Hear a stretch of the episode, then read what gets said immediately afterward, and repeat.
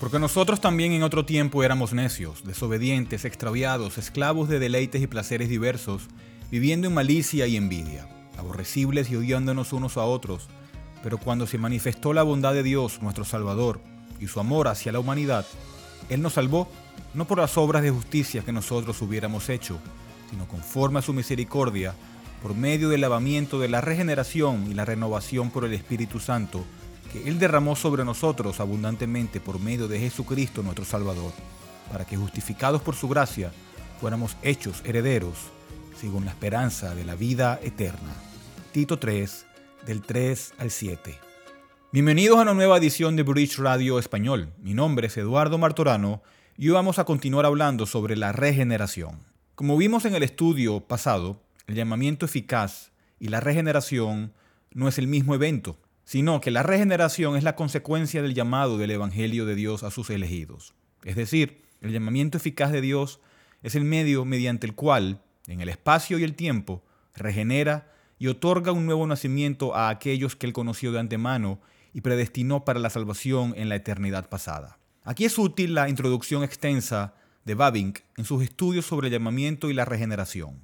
Dice, el Dios Trino produce todas las cosas en la creación y nueva creación a través de su palabra y su espíritu. Todas las cosas nos hablan de Dios. El llamado de Dios como ley llega a todas las personas en la naturaleza, en la historia y en diversas experiencias. Aunque no es suficiente para la salvación, este llamado sostiene la existencia humana en la sociedad y la cultura a pesar de la presencia del pecado. Aunque el llamado especial hacia la salvación viene a través de la palabra del Evangelio, no debe separarse de la naturaleza y la historia. El logos que se encarnó es el mismo por quien todas las cosas fueron hechas. La gracia no destruye la naturaleza humana, sino que la restaura. Sin embargo, el llamado especial del Evangelio no proviene de la ley y nos invita a la obediencia, sino que surge de la gracia y nos invita a la fe. El llamado a la fe debe ser predicado de manera universal. Este es el mandato de Cristo. El resultado debe quedar en manos de Dios. Simplemente debemos obedecer. El Evangelio debe ser predicado a los seres humanos, no como elegidos o reprobados, sino como pecadores, todos los cuales necesitan redención. Dado que está claro en la historia que el resultado del llamado de Dios no siempre conduce a la fe, reconocemos con humildad el misterio de la voluntad de Dios y creemos que su gloria es su propósito final y confiamos en que su palabra nunca regresa vacía. Dios es soberano y su gracia es abundante y variada. Siguiendo a Agustín, la teología reformada distingue entre un llamado externo o revelado y el llamado interno eficaz del Espíritu Santo que lleva a la salvación. Esta distinción reconoce la universalidad del pecado y la necesidad de que la palabra de la proclamación arraigue en el corazón del pecador mediante una obra especial de Dios y atribuye toda nuestra salvación a la misericordia y la actividad de Dios. Este cambio es tan dramático que se le llama correctamente renacimiento o regeneración. En el Nuevo Testamento se construye sobre el Antiguo Testamento, donde se dice que todo el pueblo de Israel, así como las personas individuales, necesitan corazones nuevos, un nuevo nacimiento que solo Dios puede llevar a cabo. Desde el bautismo de Juan hasta la predicación de Jesús y la proclamación apostólica, el mensaje consistente es la necesidad de metanoia, lo que quiere decir un cambio radical. Si uno desea entrar en el reino de los cielos, Debemos nacer de nuevo. Aunque hay diferencias entre el Antiguo y el Nuevo Testamento en el lenguaje y la presentación, la verdad fundamental es la misma. Ya sea que el nuevo nacimiento se le llame circuncisión del corazón, el dar un nuevo corazón y espíritu, o un nacimiento de Dios, siempre es en el sentido estricto una obra de Dios mediante el cual una persona es cambiada y renovada interiormente. El propósito de la regeneración es hacernos personas espirituales, aquellos que viven y caminan según el Espíritu. Esta vida es una vida de íntima comunión con Dios en Cristo. Aunque los creyentes son hechos nuevas criaturas en Cristo, esto no significa que su naturaleza creada se transforme cualitativamente. Los creyentes siguen siendo plenamente humanos, portadores de la imagen creada de Dios como en el principio. Al igual que en la creación misma, ninguna nueva sustancia entra en el mundo con redención. La criatura es liberada de la futilidad y la esclavitud del pecado. El pecado no es de la esencia de la creación, sino su deformidad. Cristo no es un segundo creador, sino el redentor de la creación. La salvación es la restauración de la creación y la reformación de la vida. La redención no es coercitiva. libera a las personas de la compulsión y el poder del pecado. La nueva vida proviene de Dios y nace en su amor. La regeneración es fundamentalmente necesaria para nuestra conversión, porque las escrituras enseñan clara y abiertamente que aparte de la gracia vivificante de Dios, todos estamos espiritualmente muertos. Efesios 2 del 1 al 5 dice, y a ustedes estando muertos en sus delitos y pecados, en los cuales antes caminaban según la corriente de este mundo, siguiendo el príncipe de la potestad del aire, el espíritu, que ahora operan los hijos de desobediencia, entre los cuales también todos nosotros vivimos en otro tiempo, en los deseos de nuestra carne, haciendo la voluntad de la carne y de los pensamientos, y éramos por naturaleza hijos de ira, lo mismo que los demás. Pero Dios, que es rico en misericordia, por su gran amor con que nos amó, aun estando nosotros muertos en pecados, nos dio vida juntamente con Cristo. Por gracia sois salvos. Y como John Frame señala correctamente, esto significa que por nosotros mismos no tenemos la habilidad innata de agradar a Dios. Por lo tanto, solo a través del nuevo nacimiento obtenemos un nuevo deseo y una nueva capacidad para servir a Dios. Como nos recuerda también John Piper, cualquier cosa espiritualmente buena que hagamos es resultado del nuevo nacimiento, no la causa del nuevo nacimiento. Así como la concepción y el nacimiento dan nueva vida física, necesitamos a alguien fuera de nosotros para producir una vida espiritual. Las referencias más familiares a la regeneración se encuentran en el Nuevo Testamento, pero podemos esperar que, dado que la necesidad del hombre es la misma en ambos testamentos, el Antiguo Testamento enseñe lo mismo desde su propia perspectiva. De hecho, cuando Jesús enseña a Nicodemo acerca del nuevo nacimiento en Juan 3, expresa asombro de que este maestro de Israel no comprenda su necesidad de esto para entrar en el reino de Dios. Efectivamente, el Antiguo Testamento habla de este nuevo nacimiento de muchas maneras. Aunque Dios requería que su pueblo escribiera la ley en sus corazones, como en Deuteronomio 6:6, se nos dice que el corazón, el núcleo mismo del hombre, es por naturaleza engañoso o incurablemente enfermo. Jeremías 17:9. Por lo tanto, en la redención, Dios debe cambiar el corazón. En el Antiguo Testamento, la imagen que captura este cambio de corazón es la circuncisión. En la circuncisión, la vieja carne debe ser cortada antes de que alguien pueda entrar en pacto con Dios. Al leer el Antiguo Testamento podemos ver que la ley nunca pudo producir el tipo de nación que Dios deseaba o exigía que Israel fuera. Éxodo 19, 5 al 6. El pacto que Israel debe guardar se expresa resumidamente en el Decálogo del siguiente capítulo y se expresa más en los capítulos 21 al 31. Trágicamente, los requerimientos del pacto de Dios para Israel son inmediatamente quebrantados en el capítulo 32, cuando ellos mismos fabrican un ídolo en forma de becerro de oro. ¿Y por qué? Porque el corazón de Israel es incapaz de cumplir el pacto de Dios. En Deuteronomio 10, del 12 al 16 dice, Ahora pues Israel, ¿qué te pide Jehová tu Dios, sino que temas a Jehová tu Dios, que andes en todos sus caminos y que lo ames, y sirvas a Jehová tu Dios con todo tu corazón y con toda tu alma, que guardes los mandamientos de Jehová y sus estatutos, que yo te prescribo hoy, para que tengas prosperidad. Circuncida pues el prepucio de vuestro corazón, y no endurezcáis más vuestra cerviz.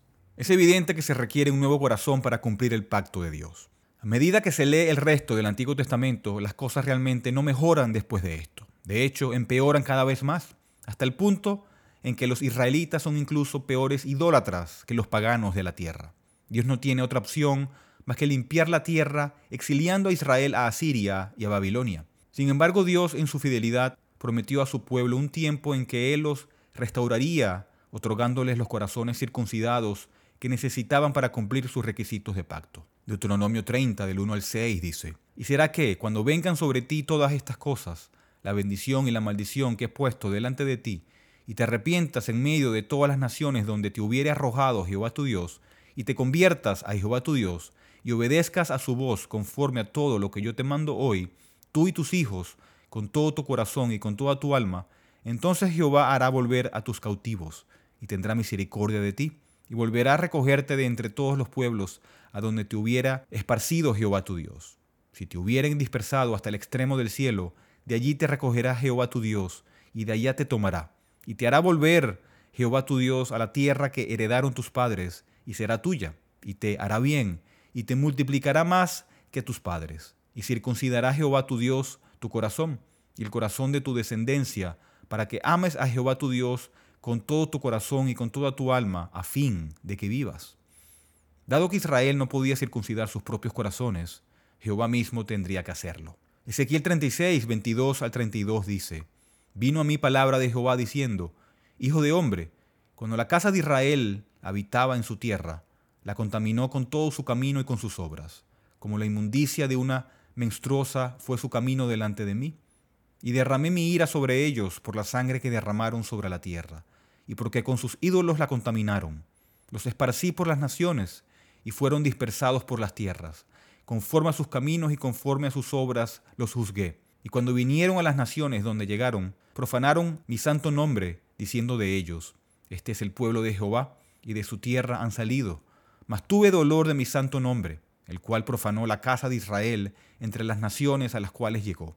Por tanto, di a la casa de Israel, así ha dicho Jehová el Señor, no lo hago por vosotros, oh casa de Israel, sino por causa de mi santo nombre, el cual profanasteis vosotros entre las naciones donde llegasteis. Y yo santificaré mi grande nombre, profanado entre las naciones, el cual profanasteis vosotros en medio de ellas, y sabrán las naciones que yo soy Jehová, dice Jehová el Señor, cuando sea santificado en vosotros delante de sus ojos. Porque os tomaré de las naciones y os recogeré de todas las tierras y os traeré a vuestro país. Entonces esparciré sobre vosotros agua limpia, y seréis limpiados de todas vuestras inmundicias, y de todos vuestros ídolos os limpiaré. Os daré corazón nuevo, y pondré espíritu nuevo dentro de vosotros, y quitaré de vuestra carne el corazón de piedra, y os daré un corazón de carne, y pondré dentro de vosotros mi espíritu, y haré que andéis en mis estatutos, y guardéis mis preceptos, y los pongas por obra. Habitaréis en la tierra que di a vuestros padres, y vosotros seréis mi pueblo, y yo seré vuestro Dios. Os libraré de todas vuestras inmundicias, y llamaré al trigo, y lo multiplicaré, y no os pondré hambre. Multiplicaré asimismo el fruto de los árboles, y el fruto de los campos, para que nunca más recibáis oprobio de hambre entre las naciones. Ciertamente la ley de Dios es incompatible con el viejo corazón natural y no regenerado. Por lo tanto, un nuevo corazón es el requisito previo para esta ceremonia de escritura de la ley que Dios lleva a cabo para su pueblo. En Jeremías 31, 31, 34 dice, He aquí vienen días, dice Jehová, en los cuales haré nuevo pacto en la casa de Israel y con la casa de Judá, no como el pacto que hice con sus padres el día que tomé su mano para sacarlos de la tierra de Egipto, porque ellos invalidaron mi pacto, aunque fui yo un marido para ellos, dice Jehová. Pero este es el pacto que haré en la casa de Israel después de aquellos días, dice Jehová. Daré mi ley en su mente y la escribiré en su corazón. Yo seré a ellos por Dios y ellos me serán por pueblo. Y no enseñará más ninguno a su prójimo ni ninguno a su hermano, diciendo, Conoce a Jehová, porque todos me conocerán, desde el más pequeño de ellos hasta el más grande, dice Jehová, porque perdonaré la maldad de ellos y no me acordaré más de su pecado. La intención de Dios para los israelitas era que fueran un pueblo regenerado, eternamente justos, circuncidados de corazón, con la ley escrita en sus corazones. Pero aparte del soberano y regenerador trabajo del Espíritu Santo, esto era imposible. Por eso la promesa del nuevo corazón de Ezequiel 36 es seguida por la milagrosa resurrección del pueblo de Dios el verdadero Israel, por el Espíritu Santo en Ezequiel 37. El Espíritu, tomando el mensaje proclamado de Dios a través del profeta, da vida a las personas muertas y sin vida de Dios. Desafortunadamente la intención de Dios para su pueblo quedó en gran medida sin cumplirse en el Antiguo Testamento. Lo que Israel necesitaba no era más ley, sino más espíritu, exactamente lo que Dios prometió derramar después de la resurrección del Mesías. Y eso es precisamente lo que Pablo nos enseña en el libro de Romanos, capítulo 8, versículos 3 al 4 porque lo que era imposible para la ley, por cuanto era débil por la carne, Dios, enviando a su Hijo en semejanza de carne de pecado, y a causa del pecado, condenó el pecado en la carne, para que la justicia de la ley se cumpliese en nosotros, que no andamos conforme a la carne, sino conforme al Espíritu. La razón por la que necesitamos ser hechos espirituales es porque por naturaleza somos incapaces de obedecer a Dios o a su ley. Romanos 7:14, porque sabemos que la ley es espiritual, pero yo soy carnal, vendido al pecado. De hecho, es este nuevo nacimiento, esta regeneración, lo que permite al pueblo de Dios, ya sean judíos o gentiles, obedecer a Dios y ser ese reino de sacerdotes que Él tenía la intención de que fuéramos. Y debido al rechazo casi total de Dios por parte de los judíos, Dios justamente los abandonó a su ceguera espiritual. Y lo peor de la ceguera espiritual es que no nos damos cuenta de que estamos ciegos y que necesitamos desesperadamente ver. Es por eso que el maestro de Israel no pudo reconocer su desesperada situación ante Dios. Al igual que la mayoría de los judíos en la época de Jesús, Nicodemo asumió que simplemente ser judío externamente, es decir, mediante la circuncisión y cumpliendo aspectos de la ley, era suficiente como requisito para estar dentro del reino de Dios.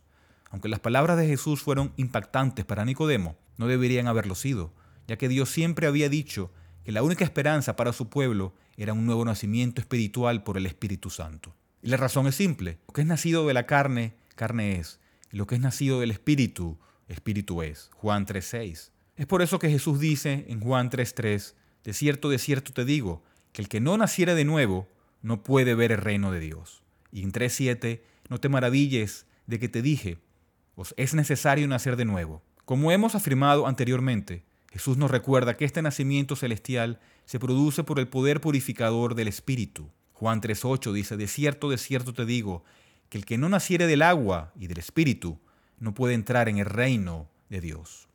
A partir de las palabras de Jesús aprendemos que la regeneración del Espíritu precede a nuestra conversión. Antes de ver el reino y antes de entrar en el reino, Jesús dice que debemos nacer de nuevo. Y esto concuerda con las palabras de Juan en otra parte de su primera epístola.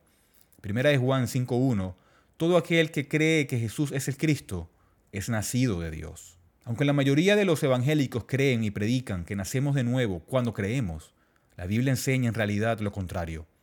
Creemos cuando somos nacidos de nuevo. Como vimos en el llamamiento eficaz, este nuevo nacimiento se produce cuando el Espíritu Santo toma el Evangelio y produce nueva vida espiritual en el pecador. Primera de Pedro 1, 23 y 25 dice, siendo renacidos, no de simiente corruptible, sino de incorruptible, por la palabra de Dios que vive y permanece para siempre. Y esta es la palabra que por el Evangelio os fue predicada. Primera de Pedro 1.18, sabiendo que fuisteis rescatados de vuestra vana manera de vivir, la cual recibisteis de vuestros padres, no con cosas corruptibles como oro o plata, sino con la sangre preciosa de Cristo, como de un cordero sin mancha y sin contaminación. La enseñanza de Jesús en Juan 3 también nos muestra que, aunque no podemos percibir visiblemente el acto de la regeneración, ciertamente podemos percibir los resultados de la regeneración.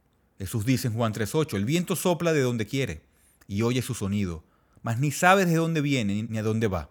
Así es aquel todo que es nacido del Espíritu. Aunque no podemos ver el viento en sí, sabemos cuando hace viento afuera. De manera similar, el Antiguo Testamento y el Nuevo Testamento enseñan que la fe, las buenas obras, el amor en acción y una mayor santidad y obediencia son los efectos de la regeneración. En 1 de Juan 2.29 dice, si sabéis que Él es justo, sabed también que todo el que hace justicia es nacido de Él. Primera de Juan 3.9, todo aquel que es nacido de Dios no practica el pecado, porque la simiente de Dios permanece en Él y no puede pecar, porque es nacido de Dios. Primera de Juan 4.7, amados, amémonos unos a otros, porque el amor es de Dios todo aquel que ama es nacido de Dios y conoce a Dios. De hecho, toda la carta de Primera de Juan es un excelente indicador con respecto a cómo debe verse alguien que ha nacido de Dios.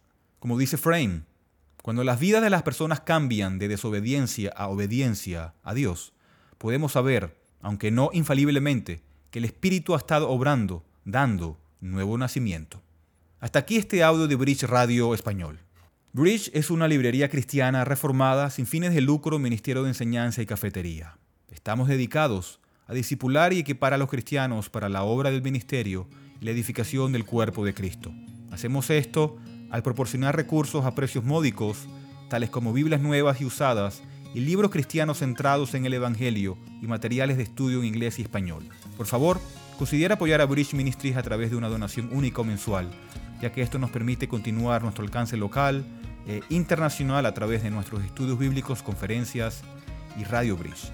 Puede donar y encontrar más información sobre nosotros visitando nuestro sitio web en bridgemilnaredo.org. Terminamos con la primera pregunta del Catecismo de Heidelberg que dice, ¿cuál es tu único consuelo tanto en la vida como en la muerte? El Catecismo responde, que yo, con cuerpo y alma, tanto en la vida como en la muerte, no me pertenezco a mí mismo, sino a mi fiel Salvador, Jesucristo. Gracias por escuchar.